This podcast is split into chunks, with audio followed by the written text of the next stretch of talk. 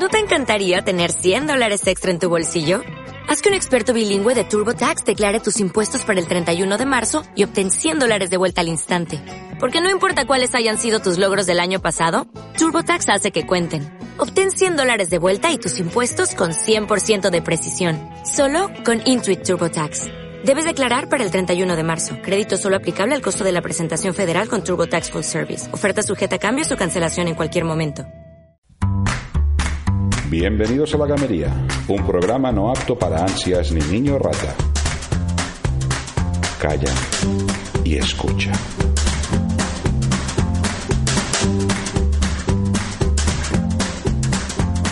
Bueno, ¿qué tal? Bienvenidos a la Gamería una semana más. La última del La año. última ya se acaba el año 2019 y cada vez queda más lejos el concepto de 2001 de ese espacio. Quiero mi puto coche volador, Claro, cabrones. tío, me habéis decir, engañado hombre, toda hombre, mi infancia un- en la ruina. Un fake, un movie, una, una gran peli de Kubrick y tal, pero decir, hombre, es que hace 18 años para 19 que tendríamos que estar ya en el ciberespacio. 19 Y lo máximo que tenemos son patinetes y... Y videojuegos. Y Musk. Videojuegos. Pero videojuegos tenemos, gracias a Sí, Dios. sí, sí, sí. Bueno, en fin, la cosa va un poco más lenta de lo que imaginamos. En fin, bueno, vamos al turrón. ¿eh? Al turrón. Bueno, hoy es día de Sol- Santos Inocentes, Como alguno me haga una broma, vais a pillar. pero este programa es totalmente real. Y serio, muy serio siempre.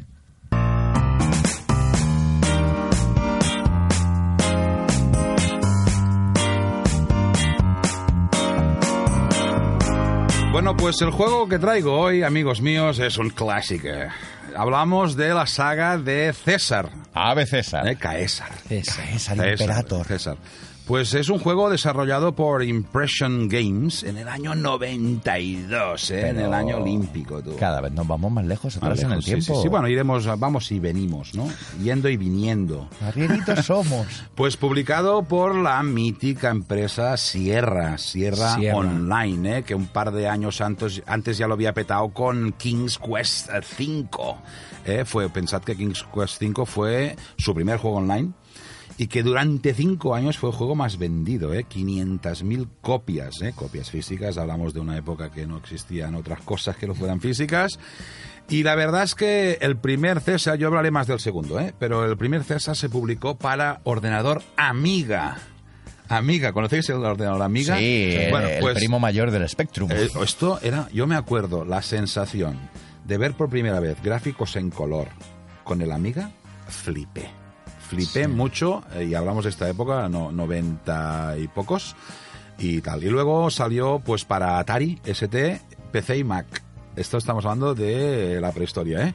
Bueno, pues ah, César es una saga de cuatro juegos, primero en el 92 y luego César 2 95, César 3 98 y el 4 en 2006 Como Rocky, pero en romano. pero en romano. Entonces, bueno, muchos lo conocéis. Eh, a mí el que me marcó más fue César 2.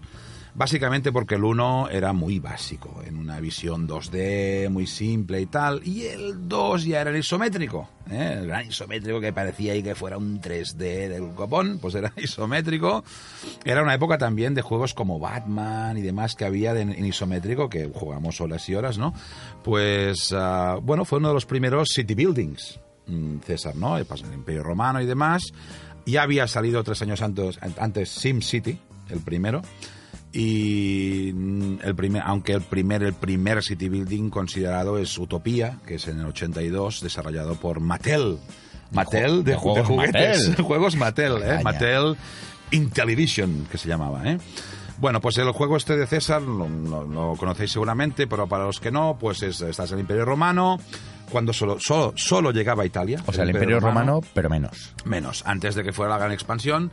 Y te, te nombran, mm, pues, ah, la persona que tiene que gestionar una provincia romana. Escoges la que quieres, cada uno tiene recursos diferentes y escoges. Y ahí empiezas a construir edificios, crear caminos, recoger recursos, gestionar dinero y en fin. Y el primer problema que tienes en este juego es una frase que muchos de esta época recordamos que es plebs are needed. Plebs are needed. Era infinito, tío. Plebs are needed. Sí, plebeyos. Necesitamos más plebeyos para currar. Necesitamos más putos campesinos Era que den el desesperante, era desesperante porque si te, o sea, si te faltaban dos era rápido, si te faltaban muchos tenía que venir más gente a vivir en la ciudad, para pa pa pa ¿no? Y era plebs are needed, plebs are needed, era desesperante, tío. Dime. Que conste que mi hermana y yo jugando al Age of Empires siempre poníamos a construir la octava maravilla del mundo a un único plebeyo. Se pasaba la vida el cabrón. O sea, decíamos, tú, chaval, tu curro es este. Mm, Era un privilegiado. No tengas prisa, pero tampoco te pares demasiado por Hacía luego. su capilla sixtina. Pero él solito. Pues bueno, la verdad es que este, este juego me, me gustó muchísimo, muchas horas. Lo he rejugado hace relativamente poco. También he probado el César 4 y, y tal, pero, pero ese era tan mítico, tan mítico, unos gráficos muy simplones. Es el que te sorprendió, ¿no? Me sorprendió muchísimo en su momento. No existían muchos city buildings o no habían llegado a mis manos. Y horas y horas y horas ahí con los, con los ah, advisors, con los consejeros, de, el de comercio, el de tal, no sé qué. Y cuando ya tenías la oportunidad, abrías tu ciudad a otras provincias romanas, intercambiabas vino por pieles, por no sé qué. Realmente no era difícil, no era una gestión difícil, a menos que tuvieras muy poca pasta o faltaba, o la gente tuviera hambre, hambre que había pues las protestas ahí con gente con torchas quemándote las casas y demás si no tenías suficientes prefecturas pues te quemaban sino bueno más o menos lo conocéis a mí me gustó muchísimo Creo que también hicieron algo como el faraón, algo así. ¿Esto? No. sí y luego lo mismo, pero con en temática de Egipto, ¿no? Sí, sí, no, no lo jugué, la verdad, pero, pero sí, hubo varios de esta, de este, de esta tipología, en sí, ambientados en, eh, en, en, est- en épocas históricas de gestión de city building. Y la verdad es que, bueno, ibas avanzando y hacías ciudades bastante grandes. Había también la gestión del agua, con los acueductos. El alcantarillado romano, por el amor de Dios, Romano. ¿cómo no? O sea, estaba bastante bien, la verdad es que sí. Había siempre tener presente que tenías que siempre guardar un poco en tu almacén para el César o para el gobernador. Al César, Que lo te- que es del César. Pues, César- Pero es que no era del César, era mío. Qué cabrón. ¿Sabes? Qué cabrón el César. Quiero 40 mm, cargamentos de trigo en 10 meses. Iba bajando, iba El bajando, César. iba bajando y te avisaba. Y si no, se cabreaba. Pues César era muy de lo tuyo es mío y lo mío me lo guardo. Exacto, sí, sí, Que sí. si sí. no, no sería César, joder. Bueno, la verdad es que es un juego que me marcó muchísimo. Era bonito para su época. Y la verdad es que he probado el 4 y así, y mejores gráficos y demás. Pero no me aportan mucho más tampoco, ¿eh? a nivel de, de juego, más bonito, más bien puesto, más cositas, pero a nivel de, de mecánica no me ha sorprendido mucho. Eh, es, es de 2006, o sea, estamos hablando de muchos años después. No me ha sorprendido demasiado. No ha tenido una buena... No, y por el camino pues había jugado a Black and White y otro- otros, no City Building O sea, en sí, Black pero White, juegazo, juegazo, ya hablaremos algún día, pero mm, en su momento me marcó más que muchos posteriores. Eso es lo, lo que hay. Yo veo que tenías comercio, batallas, rebeliones, protestas, em, Sí, más impuestos protestas. y finalmente, como siempre, el, el, el- el leitmotiv total del mantenimiento de casas. Siempre, Consul Simulator, muy bien, Pau. Sie- siempre, siempre me ha pasado una- un, un tema con las batallas. Yo no soy guerrero así de entrada. Prefería La parte de gestión. cultivar y gestión y demás. Y siempre me atacaban los bárbaros y me pelaban. Ah, Esto es- eh, bueno, no me no- Históricamente correcto, por otro lado. Correcto. Entonces digo, digo, hostia, claro, construir el- la cohorte con sus armicas y sus cosas y nunca me acordaba... De las putas murallas. Muy mal, Pau. Qué mierda de consulera, Exacto, tío. sí, lo que pasa que la Una gente- muralla, hombre. Sí, hombre, una muralla. Pero una muralla... Es curioso porque en este juego, y en, bueno, en muchos, pero en este sobre todo, una muralla ah, bajaba valor a la casa que tenía al lado. Porque estaba muy cerca de una construcción Sí. am, tenías, militar. que, tenías que vigilar dónde colocabas las cosas. Exacto. cerca Yo de- les ponía ahí una prefectura con unos tíos para vigilarlos y se enfadaban. Hombre, si tenéis ahí la... No les molaba. ¿No les molaba la comisaría romana? Entonces, eh, los humanos eh, quieren libertad, pero también quieren protección. No saben lo que quieren. No, quieren la protección, pero sin verla. Muy bien. Exacto, exacto. En fin, este es mi juego. Muy bien. César dos, señores. Venga, Emilio. Bueno, queridos, pues yo os traigo hoy Mu- Mutant Year Zero Road to Eden, desarrollado por The Birded Ladies, las mujeres barbudas, eh, del 2018. Un juego de estrategia por turnos en un futuro post-apocalíptico. Ya vais viendo que el apocalipsis y la violencia en general es más o menos lo mío, aunque sea un hombre pacífico. Donde mutantes, que son los protagonistas principales o los que puedes jugar al principio del juego, son mitad personas, mitad animales, también luego humanos de aspecto, pero con poderes especiales, que son los principales responsables de explorar las ruinas del viejo mundo en busca de artilugios, armas y conocimiento. Los gráficos, a ver, no es que sean especialmente detallados, pero tienen mucho encanto. Sobre todo el diseño de personajes, el dúo de personajes principales, Dax y Boromir, el pato y el cerdo. mm, junto a unos diálogos ingeniosos, le dan mucho encanto, tanto visual como de guion. A ver, a ver, puntualizaciones. Los protagonistas son un grupo bien pintoresco, ¿no? Y ser. tanto, y tanto. Hay un cerdo, un. Un pato. cerdo, un pato y luego se van añadiendo otros personajes que puedes ir eh, cambiando desde un, teniendo un escuadrón básico de tres, pers- de es- tres personajes jugables al mismo tiempo. La mecánica es de estrategia por turno, similar, por ejemplo, a otro juego del que ya os hablé, como es el XCOM, pero aquí tiene la- una ventaja, creo, aunque también luego puede darte algunos problemas, que es que la exploración se hace con movimiento fuera de cuadrícula Sí. y que ayuda a explorar en modo de sigilo para poder detectar las amenazas, los enemigos que van apareciendo. Y fi- si te descubren, evidentemente, se inicia el combate, pero también puedes eh, preparar una buena emboscada y es entonces cuando se inicia el combate táctico por turnos en el que la cobertura, las estrategias como las habilidades como Overwatch o corre, run and gun, correr y disparar, llegan a ser muy, muy, muy importantes. Yo lo he probado, no lo he jugado, pero sí lo he probado. Y tenía buena pinta, me gustó. Es Tiene mucho de estrategia. Sí, bastante. Eso es uno de los problemas que yo encontré. Como daban mucho énfasis a la necesidad de actuar de manera sigilosa, porque si no llaman refuerzos y ahí a mí al menos me pelaban, eh, vi que había una estrategia en particular que no desvelaré por si queréis jugar, que la descubréis Desvela, vosotros que la solos. No, no, porque bueno, vale, la desvelo, spoiler, spoiler, señores. Básicamente se trataba de a un, a un enemigo aislado hacerle una carga, tumbarle al suelo, rodearlo con los demás personajes y reventarlo a tiros con silenciador. Lo cual era efectivo, pero demas- no demasiado elegante y no me permitía desarrollar un juego que me pudiese mm, hacer la propia historia bonita, como un grupo de supervivientes en un futuro chungo, que era lo que molaba. Los gráficos son chulísimos. Creo que es un Real Engine esto, Real Engine 4. Yo visualmente me recuerda al tipo de. ¿Es, es un 3D, entiendo esto? ¿O es un 2D un No, falseado? no, esto es 3D. Es 3D totalmente.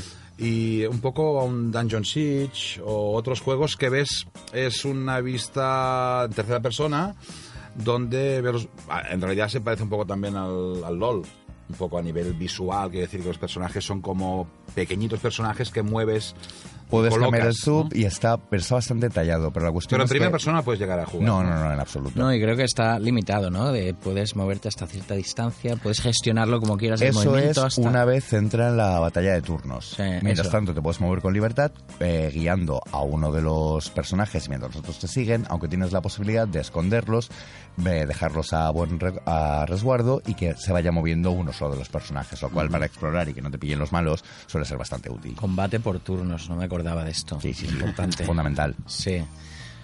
muy bien muy bien Poquito más, a mí me gustó mucho. mm, Sabéis que no soy buen jugador en cuanto a habilidoso, pero entretenido y la historia me resultó lo bastante interesante como para querer ver el final. se lo recomiendas ¿no? Sí. Recordamos porque el nombre es dicho tan bien que no se entiende Sí, sí. o sea eh, lo digo yo así como en Venga, a mut- ver. mutant Mutant Year Zero, Year Zero, Road, to Eden. to Eden. muy bien, muy bien. Vale, y por acabar, Adrián, ¿qué nos traes? Va. A ver, pues yo traigo un jueguito bien sencillo, pero que me gustó mucho. Lo jugué hace un montón, bueno, un montón tampoco tanto, porque creo que se estrenó por allá el 2014, El Testamento de Sherlock Holmes. Vale. No, perdón, 2012. Pero lo jugué hace ya cinco años largos así. Eh, el juego está chulísimo, aunque es, em, no es nada pretencioso, pero es muy redondo. Eh, es una aventura gráfica eh, ambientada perfectamente en una Inglaterra Victoriana. Sí. Eh, Sherlock Holmes, eh, bueno, la ambientación y la puesta en escena es un poquito fuera de los tópicos que tenemos del cine antiguo, ese, ese sombrero, La gorra de cazador. la gorra esa de cazador, la pipa, nada de eso sale. ¿vale? Watson tampoco es un señor gordito, ¿vale? Se parece más a las versiones eh, De más modernas del cinema, pero- del cine, pero de más originales del libro también. O porque- sea, más fieles a las novelas originales de Arthur Conan Doyle. Sí, porque que yo sepa, no, no, en ningún momento se menciona de que Watson sea gordo. No, de hecho es un médico que viene de la guerra de Afganistán, Sí. tanto en la versión tradicional de las novelas como se hizo bien en la serie Sherlock protagonizada por Benedict Cumberbatch. Sí. Entonces, em, esto os gustará. Hace bastante que lo jugué y la historia es acojonante, pero no recuerdo nada, ¿vale? Porque Vale, muy bien. es- El Sí, testamento de siguiente, Sherlock Holmes. siguiente, ¿qué es el Siguiente, siguiente? ya te Sherlock llamas- Holmes, ya te verás, llamaremos, Sherlock ¿eh? Holmes tiene que buscar un notario No, porque está mayor. Sí. Sí. Pero me gustó mucho porque recuerdo que al final había varios giros de, de guion y todo eso y me sorprendió. Eh, jugablemente también es muy sencillito, es de exploración, de ir a las escenas del crimen, explorarlas, empezar a coger las pistas, atar cabos Vale. y, bueno, un sistema de puzzles. Pero muy bien adaptado con todo el misterio este de novela negra y todo esto que me gustó mucho. Bien, bien, bien, bien. Bueno, estoy pensando hacer una sección algún día de la gamería Alzheimer. Sí. Y Bueno, todo el programa Y hacerme es el presidente. Alzheimer. ¿Verdad? Tú lo lideras, sí. O sea, lo que ya no recordamos de los videojuegos. ¿Cómo me gustaba? ¿Cómo me gustaba Qué lástima que no me acuerde. Sí. Y Vale. opinar, opinar de juegos que no hayamos jugado. Eso, eso, bueno, Bueno, esto novedosos. depende de nuestros. Claro, claro. Es decir, ah, ponernos retos. A ver. Sí, hombre, sí. ¿Qué puede pasar? ¿Qué puede pasar? Bueno, Que joder. nos equivoquemos más. Bueno, Eh, podría ser, podría no hay ser. problema. Por cierto, ah, no os había comentado, ah, iremos a otra cosa, nos había comentado que nos han llamado por si queremos estar en un stand de L3. Solo dejo esto. Vamos a Ah. otra cosa.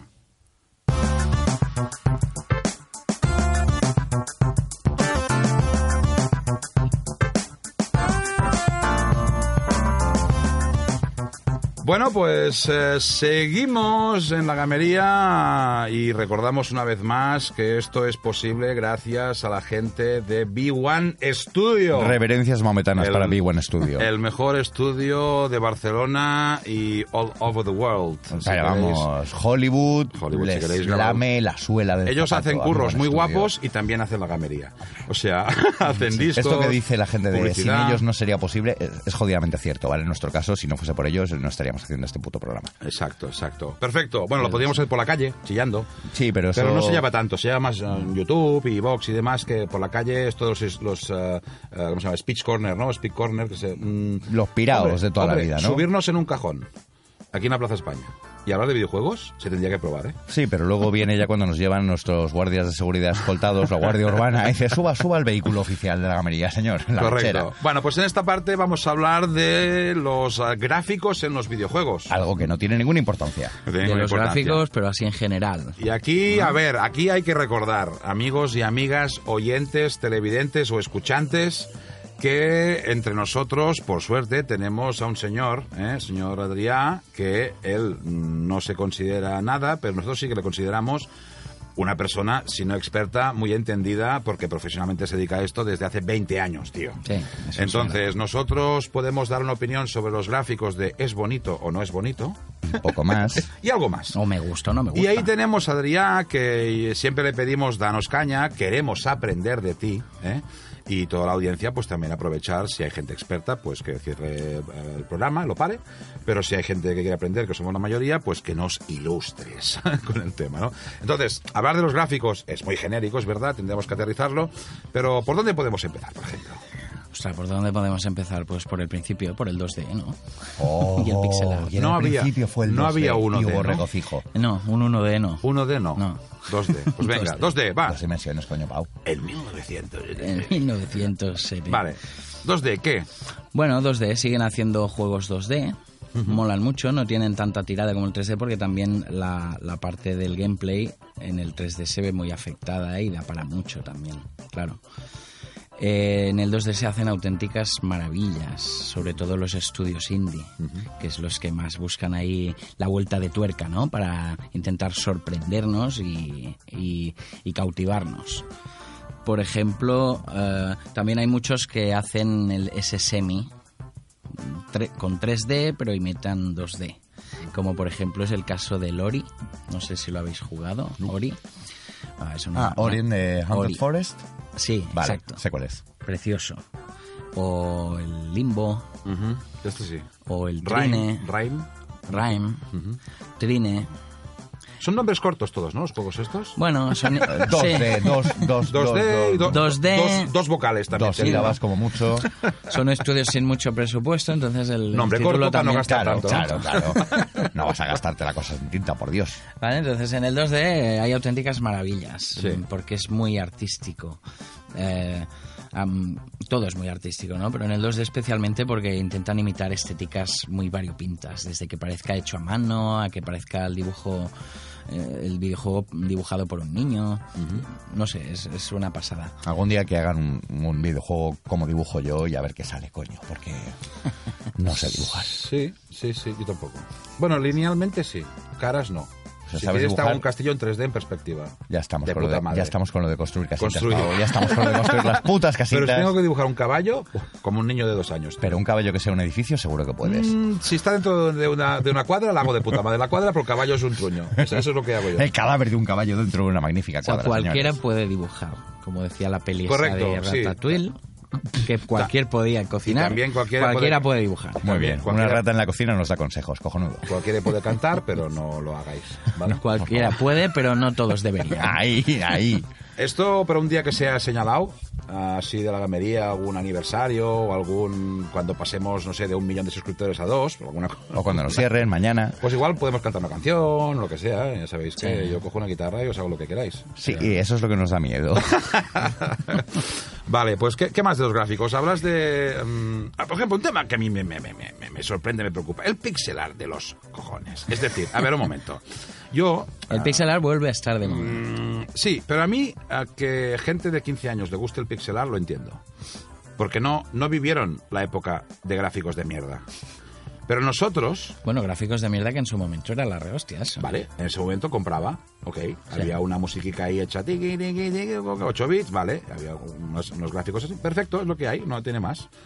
Pero ahora, con- en la época que estamos, que están todo tan a full todo, Ya. A mí me da pereza volver a un juego que se...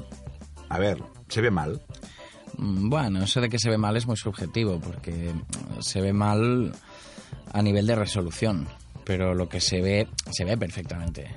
Lo que es, hay que interpretarlo un poquito, y eso, la parte de los juegos clásicos, tenía esa parte de que como no había cinemáticas, ni había audio, salía una viñetita o la cara del personaje con un bocadillito y tal, eso hacía que el jugador tuviera que usar mucho más la imaginación y acabar de completarlo, ¿no? Con la imaginación y hacía que la inmersión también fuera fuera muy muy grande, Ya. que más que te lo den todo mascado y solo hay que mirar como si fuera una película. Adrián recomienda, niños y niñas, que uséis el poder de la imaginación. Bueno, esto Nintendo lo sabe, es marca de la casa, Nintendo. Mm, creo que ninguno de sus videojuegos, ninguno de sus personajes habla. A ver, Mario dice... ¡Hola, soy Mario! O sea, mudo no es el fontanero. No, Está no, muy pero- concentrado en saltar Mario también, ¿eh? Para hablar, cojo, Normal, ¿eh? normal. Luego cuando Sí, se- pero está concentrado, pero tiene sus Cuando- cinemáticas y No, tiene su pero cuando historia. acaba el nivel, se sienta en una seta y ahí recita poesía. Pero mientras salta dice, oye, vamos a concentrarnos porque, ¿sabes? O sea, no... Y, y cuidado, cuidado con el pixel art que decíamos malos, porque con aquel pixel ya se le veía a Mario que el mostacho era de actor porno. y era pixel, ¿eh? Y se reconocía perfectamente que Mario, lo de fontanero, mm, lo llevaba en la sangre. Sí. Eh, ¿Hacia dónde vamos a nivel gráfico, crees, Adrián? Es decir, Bueno. estamos en un punto ya bastante guapo. O sea, Estamos en un ¿Qué- punto qué guapo, pero estamos en un punto que, bueno, se va. Llegará un momento de un poco de colapso en la industria, es decir, eh, ha avanzado mucho, pero llega un momento que no puede, no podrá seguir avanzando porque el coste que les va a suponer a las empresas recrear eso con los beneficios que van a recoger cuando lo vendan a 60 euros, a lo mejor quieren subir el precio. A lo mejor eso pues a los jugadores, a la comunidad no les sienta bien. Y bueno, yo creo que tocará techo, no techo, se va a desacelerar un poquito. Vale, y, to- y todo el mundo de la realidad virtual y demás y tal, los gráficos, ¿qué? Porque- Bueno, los gráficos de la realidad virtual, bien. ¿Sí? Lo que pasa es que la realidad virtual también, eh, yo personalmente no creo que vaya a sustituir nada, Vale. sino va a ser un, un gadget más, un periférico para disfrutar ciertas experiencias en videojuegos, pero no va a sustituir estar apalancado en el sofá y mover los dos dedos pulgares. Y ya está. Nosotros y los pandas y los pulgares, señores. Esa es la cima de la civilización. Viva. Y el fotorrealismo, por ejemplo, a ver, porque yo pienso en juegos como Detroit, a lo mejor, o Bueno, que no es fotorrealismo- pero ya intentando reproducir eh, facciones humanas cada vez mejores hechas y que no tengan esta pinta de cómic, que, que es lo que estamos acostumbrados y que disfruto mucho, ¿eh? Sí. Pero una cosa más realista, con más de diversidad de personajes, de razas, de también de animaciones faciales. ¿Crees que nos estancaremos en algún momento? Bueno, no lo sé, pero realmente está claro que habrá un momento que todos los materiales realistas y todo esto habrá hecho. O sea, ah, si te fijas, hay muchos sandbox, por ejemplo, que la puesta en escena de la vegetación es muy parecida. Porque un árbol es un árbol. Como decía aquel, un plato es Hoy, un plato. hoy Adrián está soltando sentencias. Un árbol es un árbol, es para árbol. pensar un rato. Y esto Un plato es un de plato. Un Ninten- plato es un plato. Nintendo lo sabe. O sea, eso también ahí Nintendo te queremos. Te queremos, pero Nintendo lo sabe. Pues, ¿qué, qué decías de la...? De lo- o sea, ¿con qué, podemos, ¿con qué se puede mejorar? Ah, hombre, Con detalle, se puede- con en gráficos, variación, en gráficos está súper encaminado. El tema de los videojuegos solo puede mejorar por la parte del diseño. Para que el videojuego, aparte de bonito, que ya lo son, sobre todo sean divertidos o experiencias inolvidables. Muchos lo logran y otros muchos se desinflan. Muchos empiezan muy bien por la First Experience User, los primeros 20 minutos, media hora de ser perfecta, de ser increciendo hacia arriba, y luego ya muchos se aplanan o van a- hacia abajo. Pero eso sí, en arte la mayoría cumplen, además que el arte no es lo que hace bueno un videojuego, al igual que una película, una, una película que la hace buena, el guion. Y el guion no se ve, está Al ahí en el aire, ¿no? de cosas. Pues el diseño es lo mismo. Está ahí, no se ve, pero es lo que realmente te hace disfrutar. Y, el- y el- los gráficos son solo el anzuelo para captar la atención y que la gente lo pruebe. Si los gráficos son una pasada, pero llevo una hora y me estoy aburriendo, Ya. pues... oye, O la jugabilidad no es buena, evidentemente no nos engancharemos. claro, en cambio, fíjate, es que el Minecraft es el claro ejemplo de que los gráficos no son lo más importante. Sí, sí, sí, sí, sí, sí. Pero da rabia esas texturas tan guarrillas. Bueno, le da su personalidad, no hay otro igual. Ves una captura de Minecraft y sabes que es de Minecraft. Eso a nivel de producto. Bueno, yo lo, que, yo lo que hice con Minecraft, como jugaba, ahora hace tiempo que no, me bajaba packs de texturas a full, que son hiperrealistas, entonces construía un castillo con piedra que parece piedra, no un píxel de piedra, tío. ¿Sabes? Porque me molaba cómo me quedaba, pero digo, hostia, pero... eh, hay, hasta un punto te gusta, pero luego dije, y, y que, se, y que se vea bien, ¿no mola? ¿Sabes? O sea, no sé. En fin. Bueno. Pues si os parece... ¿Algo más que quieras comentar de gráficos, Adrián? No, no, más que bueno, que me gusta que me sorprendan. Me gusta más el, el estilo realista, me gusta, pero me gusta más el estilo más, mm, más pintado, ¿no? Más caricaturizado. ¿Puedes dar algún ejemplo para nuestros oyentes para que lo tengan bien claro? Bueno, por ejemplo, un ejemplo del estilo de arte que me gusta, por ejemplo, es el mm, Brutal Legend. ¿No Ole, ¿Habéis jugado ese juego? juego. Sí. Heavy metal, heavy metal. Pues Pero muy original. Sí. Un tío con una guitarra y con los huesos. El muy acantilado de en su momento. Amplis. Sí. Muy bonito. Pero me gusta que el cuero sea cuero, que la piedra sea piedra, que el metal sea metal, pero verlo de una manera así deformada y más graciosa, que no con el hiperrealismo que está muy bien, sí. pero que el, al fin y al cabo es lo esperable siempre. ¿no? Yo creo que este juego, no vamos a entrar, ¿eh? pero es decir, apostó por cosas muy poco típicas, como Heavy, para ¿vale? que no era mainstream tampoco, porque de, de que es de Play 3. Estaba en todo, en todo, todas las plataformas. Ya, ¿no? Creo que sí. Sí, de 3 y bueno, 3 60. Unos añitos. Y un heavy, un pelo largo, con, en un entorno... Con... Era Jack Black. En, sí, sí, aquí sí, en correcto. España, Santiago Segura. Un entorno que reproducía la mítica y hortera imagen, y lo digo como antiguo fan de heavy metal, de las portadas de los discos de heavy Sí, metal de que Iron Maiden. Era una apuesta que era muy arriesgada. mucho, o sea, muy mucho. arriesgada encima de una mesa de un estudio. Hostia, decir, ¿por qué no hacemos otra cosa más mainstream? Y en cambio fue un juego, no sé si lo petó mucho, pero yo creo que fue Un juego- heavy que se muere, va al infierno y está en el paraíso. Es, eh, o sea, hay una, una parte muy, no sé, muy, muy buena, ¿no? Pues ¿Y ese qué- tipo, qué otros- ese tipo de gráficos Sí. me gustaría verlos siguiendo eh, la evolución, ¿no? Esta de los ¿Y qué, qué- shaders. qué otros juegos para ti son, son referencia a nivel gráfico, visual, que digas, hostia, recomiéndame dos, tres juegos que sea- independientemente de su jugabili- jugabilidad son obras maestras del look, ¿no? Hombre, pues supongo que estaréis de acuerdo conmigo con la saga Uncharted, del último, el 4, es algo increíble. es, es algo, sobre todo la, la- la parte de los personajes y las expresiones faciales, que es una de las partes que más se resiste siempre en el 3D, ¿no? Para las miradas, se ven frías o se ven las caras acartonadas, no, no. Que una sonrisa te sustituya o toda una frase o un, un Exacto, minuto de esa exposición de sutileza, esa sutileza de una expresión que ves, no me hace falta que me diga nada porque veo lo que está pensando. Qué guay. Uncharted es algo realmente... Pero ves, este es fotorrealista. Por ejemplo, otro del otro ámbito, pues por ejemplo sería el Shadow of the Colossus, por ejemplo. Bueno, ya hablaremos, ya hablaremos, Sí, señores, de Shadow of Colossus. esto. Hombre, ¿cómo no hablar en el de próximo programa. Vale, ¿y ¿alguno más que hayas tal? ¿No? Mm, podemos estar aquí dos días, ¿eh? Si Bueno, quieres. porque si nos, nos, nos informas y nos muestras cosas, ¿no? Pues bueno, vamos al último apartado de la gamería.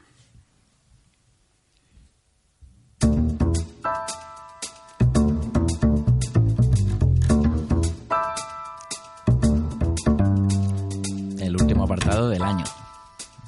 Del, Del programa y del año. Sí, bien visto, bien visto. Pues sí, seguimos con el otro apartado que es el que ya hemos llamado ah, desde hace días el Gran Reserva. Etiqueta negra. Es decir, y ese- esos juegos que tienen un apartado propio. Que sí, que a todo el mundo han cautivado a un gran público. A todo el mundo a lo mejor no. A No. nosotros, desde luego. A nosotros, por supuesto, y luego, pues bueno, eh, mucha Un gente Sí, un porcentaje, ni que sea pequeño de nuestra vida, Sí. ha estado en este juego. ahora o hace 15 años. ¿eh? Exacto, da igual. Juegos de ayer, hoy vale. y siempre. Entonces, ah, ¿qué tenemos hoy? ¿Qué tenemos ahí? Una Hoy saga tenemos también, una, una saga, saga, ¿eh? vamos, vamos por vamos trilogías por y sagas, ¿eh? trilogías. Sí. Eh, nos da, nos da, ¿Cuál nos da- Somos tontos porque pasada. podríamos estirar más ahí del hilo, pero bueno, somos generosos, joder, en la gamería. Señores, Mass Effect, la historia intergaláctica, o bueno, galáctica, la verdad es que no lo tengo claro y sé que luego los fans de Star Wars con esto se ponen muy nerviosos. Eh, la historia del comandante Shepard, haya sido él o haya sido ella, porque todos sabemos que el capitán Shep- el comandante Shepard de cada uno es el comandante Shepard de cada uno. Comandante Pastor. Comand- mm, sí, pero Comandante Pastor queda un poquito queda un poquito menos mítico. ¿Y es una clase doble? Como tiene rollo RPG? No, no, es Comandante Shepard. Un soldado de élite de la flota de la Alianza de Sistemas, una organización que aglutina a todas las antiguas naciones de la Tierra. Enfrentados, por supuesto, al descubrimiento de antiguas razas alienígenas desaparecidas, a la amenaza omnipresente de los segadores y sus esbirros los Geth, eso al menos en la primera entrega.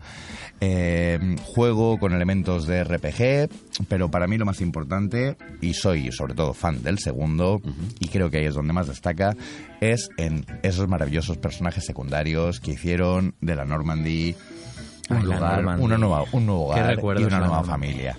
Qué recuerdo es la Normandy. Estaba como en casa y la segunda, en el segundo juego, cuando te la vuelven a dar, qué, qué- qué satisfacción, qué, qué experiencia. ¿No? Después de haber empezado esa, esa misión inicial de tutorial en el que todo se va al carajo en el Sí. espacio. En el espacio no te pueden oír gritar, pero yo te aseguro que en el salón de mi casa grité como un hijo de puta. ¡Eh, ¡No, mi Shepard! pero bueno, lo- los fans de Star Trek mm, podrían estar un poco contentos con esta saga, porque Sí, tiene porque- muchos guiños. Sí, también van en pijama gran parte del tiempo, como Ah. en Star Trek. Vale, no, los uniformes. Sí, Y sobre todo, sí que es un shooter también, un cover shooter. Pero toda la- todos los aspectos de las novelas o películas de ciencia ficción, como el contacto con razas alienígenas, las distintas maneras de pensar, de concebir el mundo, las interacciones, la extrapolación de tecnología, está muy bien hecho. La parte de la nave, el equipo de esa nave, los trabajadores, ¿sabes? Como la Enterprise, o sea, el Normandy era como no solo un tenías- personaje más. Exacto, no solo tenías a los personajes, eh, al personaje jugador y al equipo que le acompañaba, sino que veías también a técnicos tomándose un café en la cantina o comentando cosas. Sí. Podías ir a visitar a tus compañeros compañeros de escuadrón eh, y tener conversaciones, aunque Garrus casi siempre estaba calibrando sus instrumentos. No sé si eso era una metáfora para otra cosa. Y luego todas las posibilidades de romance incluso y de relación y poder desbloquear misiones de lealtad que podían ser bastante útiles, sobre todo para afrontar la famosa misión suicida del final del segundo. Yo siempre que juego a, a juegos del espacio, es decir, siempre pregunto lo mismo. Y en las películas también. De- mm, o sea, ¿dónde tienen la comida? En el armarito ¿Y cuando se acaba? espacial, En la nevera. espacial, En...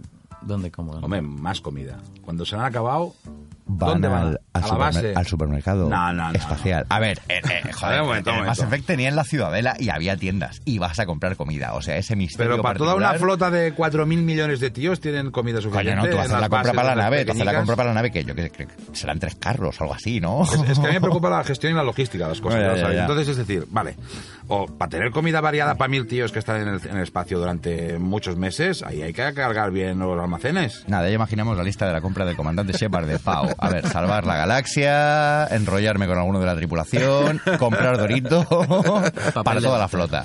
Bueno, bueno, ya sé que no os lo habéis preguntado porque estáis en la lucha ahí con las tribus y las movidas, pero yo pienso en cosas logísticas. Lo tuyo- esta, esta gente pasará hambre. Lo tuyo es Y un ejército que pasa hambre es derrota segura. Lo tuyo es un NPC live, eh, tío. sí, güey, estás sacando ahí un concepto que un día vamos a- a abordar, ¿eh? Y miraos al espejo, queridos, y pensad, ¿es mi vida la de un puto NPC? Exacto. Lo seguiremos Es desarrollando. el show de Truman, pasado videojuegos. Bueno, una cosa brutal que tenía esta saga, que a mí es una de las cosas que más me llamó la atención, fue lo del sistema de guardado entre un juego y el otro. Eso implicaba que todas las decisiones que habías tomado en un juego, en el siguiente juego podías cargar el slot de memoria del primero. Importar tu personaje. Mm, brutal, porque entonces ya te cambiaba el hilo argumental un poquito en base a lo que habías elegido antes. También podías falsear hasta cierto punto, al menos en el segundo y en el tercero, creo que te dejaba eh, al principio o en algún momento del Tomar unas decisiones. tomar unas decisiones para poder perfilarlo. Pero lo verdaderamente importante era cuando tenías la sensación de que tu personaje, desde el primero hasta el tercero, No, no, y Era que, el mismo. y que tenías el personaje, te lo customizabas, te lo hacías como lo querías, masculino, femenino, evidentemente, pero la nariz, las cejas, los pómulos, todo, y todo eso también se importaba al Aunque- siguiente juego. Aunque también hay que decir que muchas veces ese diseño maravilloso de héroe de acción o heroína de acción que habías creado una vez se ponía en movimiento. Decías, esta es una puta abominación tirando por la escotilla del espacio, joder. Luego también yo me pregunto otra cosa, hago una pregunta al aire, también para un poco de, de- de debate, diálogo, tal. Es decir, ah, ¿por qué siempre en los juegos ah, intergalácticos y en otros tenemos que salvar a la raza humana? Somos unos putos egoístas, egocentristas. Es decir, Sí. ah, oye, y pasa ahora también en la Tierra, ¿eh? no quiero ser polémico porque, o sí, es decir, tenemos que preservar el medio ambiente, ciertamente. Pero básicamente porque queremos vivir nosotros. Hombre, claro. Porque la Tierra seguirá sin nosotros. Eh, Hablo de Tierra real, Tierra humana, ¿eh? Tierra, la planeta Tierra. Es decir, mm, vamos a morir. Bueno, a los árboles les da, le importa un comino, que moramos los humanos. En realidad estarán más tranquilos. Y más abono. Más abono, más, más, más, más agua, más todo. Entonces, visto desde nuestro punto de vista egocentrista humano, siempre queremos salvar la humanidad. Ya, pero es que una pancarta de manifestación con soy un puto egoísta humano, save me, pues a lo mejor no vende tanto en Instagram, joder. ¿Sabes? Bueno, es curioso, aquí pasa igual, ¿no? Salvemos a la raza humana. Bueno, o no, tú, o no. Bueno, pues hablando no solo de humanos y de, de humanos y de no humanos, como nosotros, decidid vosotros si estamos en la primera o en la segunda categoría, me gustaría preguntar a mis compañeros de la gamería cuál es su personaje no humano favorito de la saga Mass Effect. Yo lo tengo muy claro. Adrián, ¿tú Eh, tienes algún favorito? Sí, el Garrus, que se llama así, ¿no? Sí, no Garrulo, no confundamos. No, Garrus. Garrus me gustaba y a quién no. Eh, mi favorito, por supuesto. Un Parece- luchador que no recuerdo si me sobrevivió no en el tercero, la Joder, verdad. pues menos mal que era tu mejor amigo. Ya. tío.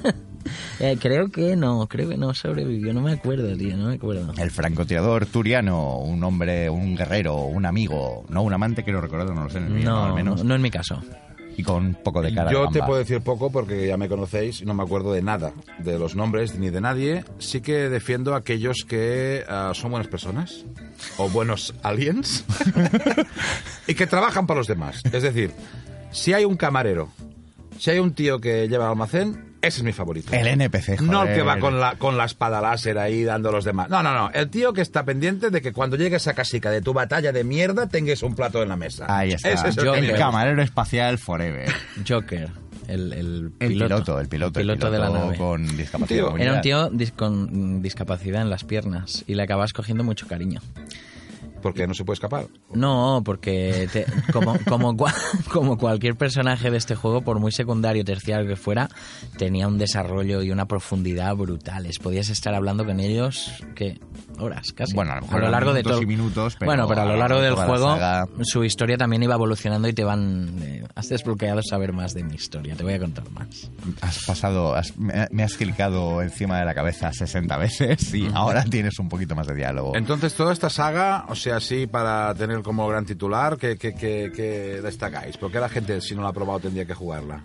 A ver, a los que seáis más viejos, porque es un elige tu propia aventura en el espacio. No vayamos, no vayamos faltando a la gente que nos verán por cámara y dirán, viejo. Como nosotros, como nosotros, Ah, vale, queridos. vale. Quiero decir, como si sois target básico de la gamería, es decir, ya viejóvenes, entonces que es un una, una saga de ciencia ficción muy bien hecha, con buena acción, buenos diálogos, buenos personajes y...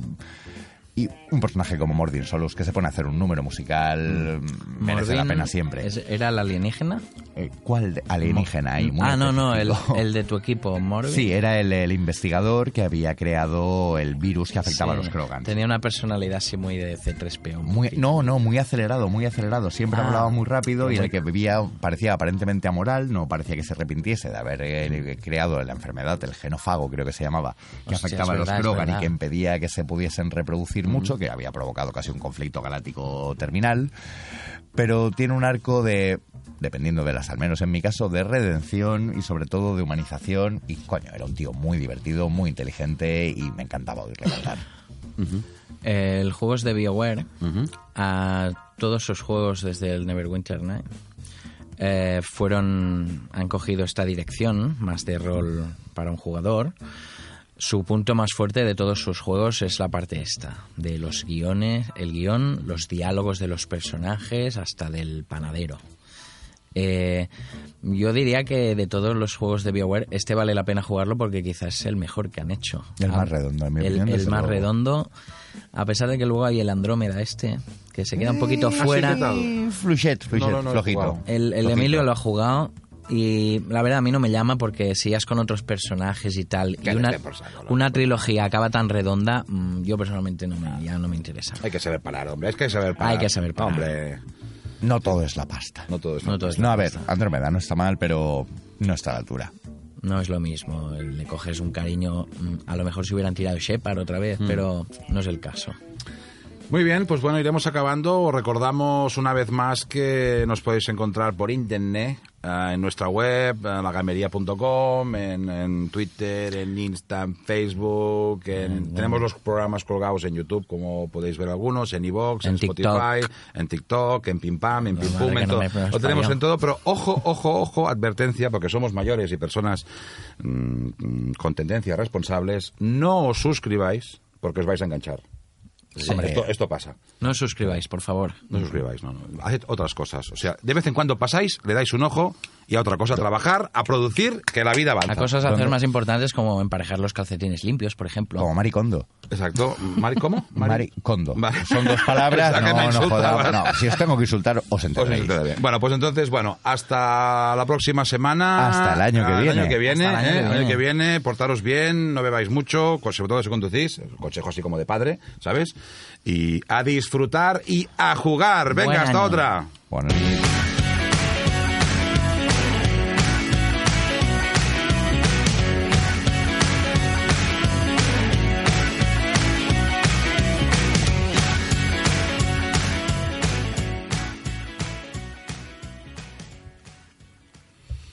Vale. Estabas de bajona, Adrià, eh?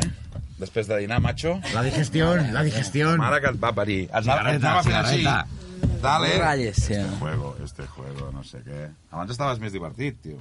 Yo he intentado hacer bromas, pero Como nuevo cliente de Western Union, puedes disfrutar de una tarifa de envío de 0 dólares en tu primera transferencia internacional de dinero en línea. Envía dinero a los tuyos en casa de manera rápida, fácil y conveniente. Visita westernunion.com o descarga nuestra app hoy mismo y tu primera tarifa de envío corre por nuestra cuenta. Aplican ganancias por cambio de moneda. No disponible para tarjetas de crédito y envíos a Cuba. Servicios proporcionados por Western Union Financial Services Inc. NMLS 906983 o Western Union International Services LLS NMLS 906985.